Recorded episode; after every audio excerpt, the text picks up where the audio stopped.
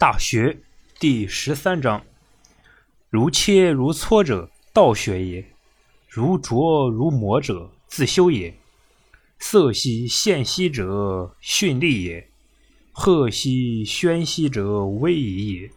有匪君子，终不可宣兮者，道圣德至善，民之不能忘也。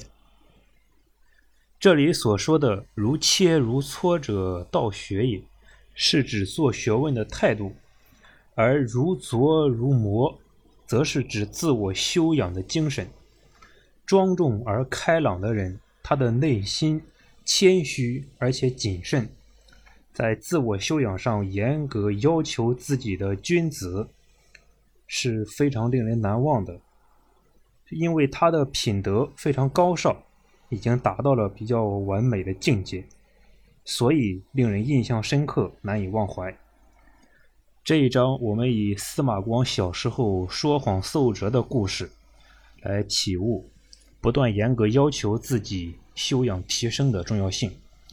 司马光是北宋时期的政治家、史学家。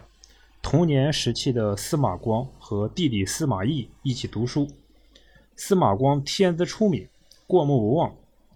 父亲寄托了他全部的希望，而司马懿天生驽钝，但为人忠厚老实，即使常常被司马光嘲笑，他也不介意。有一天，教书先生对司马光的一篇文章大加赞赏，司马懿冲着司马光竖起了大拇指，很为他高兴。但是司马光却不好意思，因为这篇文章不是他自己写的。还是从古书上抄下来的。司马懿知道之后，建议他立即向先生说明实情，但是司马光却犹豫不决。他觉得我只是抄了一部分，先生是不会看出来的。告诉了先生，先生反而会觉得自己没有面子，连学生的文章抄袭都没有看出来。再说，我以后不抄就算了。然而事与愿违，先生其实并不是没有看出来，而是早就看出来了，并且将此事告诉了司马光的父亲。司马光的父亲知道后大发雷霆，非常生气，要立即训斥司马光，但是被先生阻止了。先生想出了一个很好的办法，父亲让兄弟二人。到书房，吩咐他们做一件很简单的家务活，就是包一包花生米，看谁包的最多。唯一的条件就是要自己动脑筋，不能让他人帮忙。于是两人各拿一包花生米，回到各自的房间。为了获得父亲的赞扬，司马光拼命的包，但是他采取了很多办法。先是用两只手狠劲的搓，但是搓红了手掌。也没有很好的把花生米剥开，他又拼命的用手指抠，手指快流血了，也不行。最后他一急，干脆用牙齿咬。他剥花生米的样子被一个丫鬟恰巧看到了，这个丫鬟就说：“这个丫鬟说，我有一个剥花生米的好法子。”司马光想起父亲定的规矩，有些犹豫。但是，一想，如果我报的又快又好，一定会得到父亲的赞扬，所以最终他决定让丫鬟帮忙。不一会儿，司马光就兴冲冲地来到父亲的书房，将一包圆润的花生仁就交给了父亲。父亲很奇怪，但是并没有夸奖他。这时，司马懿也进来了。掏出一小把坑坑洼洼的、带着牙齿咬痕的花生仁父亲让司马光告诉弟弟自己是怎么做到的。司马光得意地说：“用开水将花生泡一下再包，包起来就非常容易了。”父亲问他这个办法是不是自己想出来的。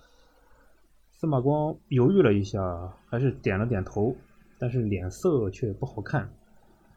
父亲很失望地看着他，什么话也没有说，就走了。司马光回到自己的房间，内心很矛盾，向父亲坦白吧，担心他会很失望，不说，又是在欺骗父亲。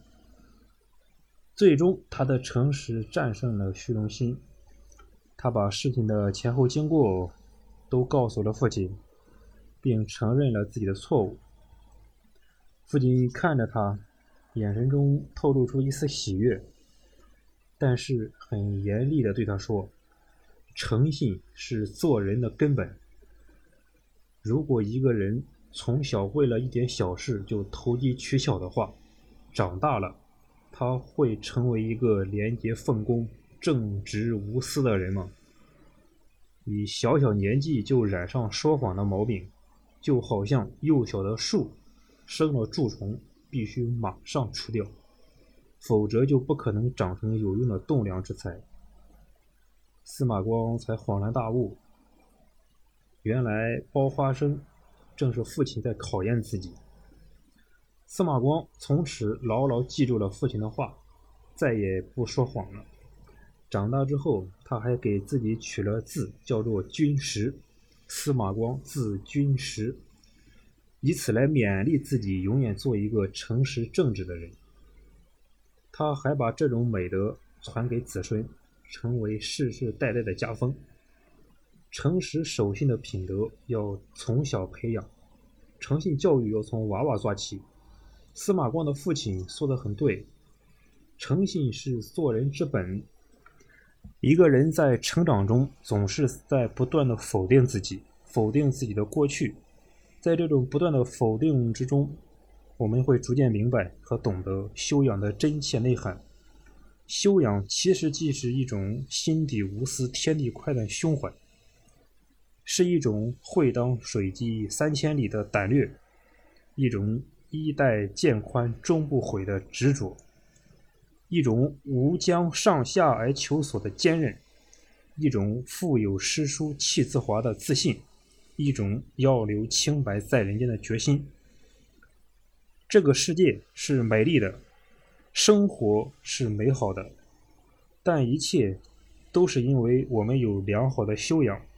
作为普通人，我们可以没有很高的职位，我们也可以没有登上排行榜的财富。但是我们不能丢失修养。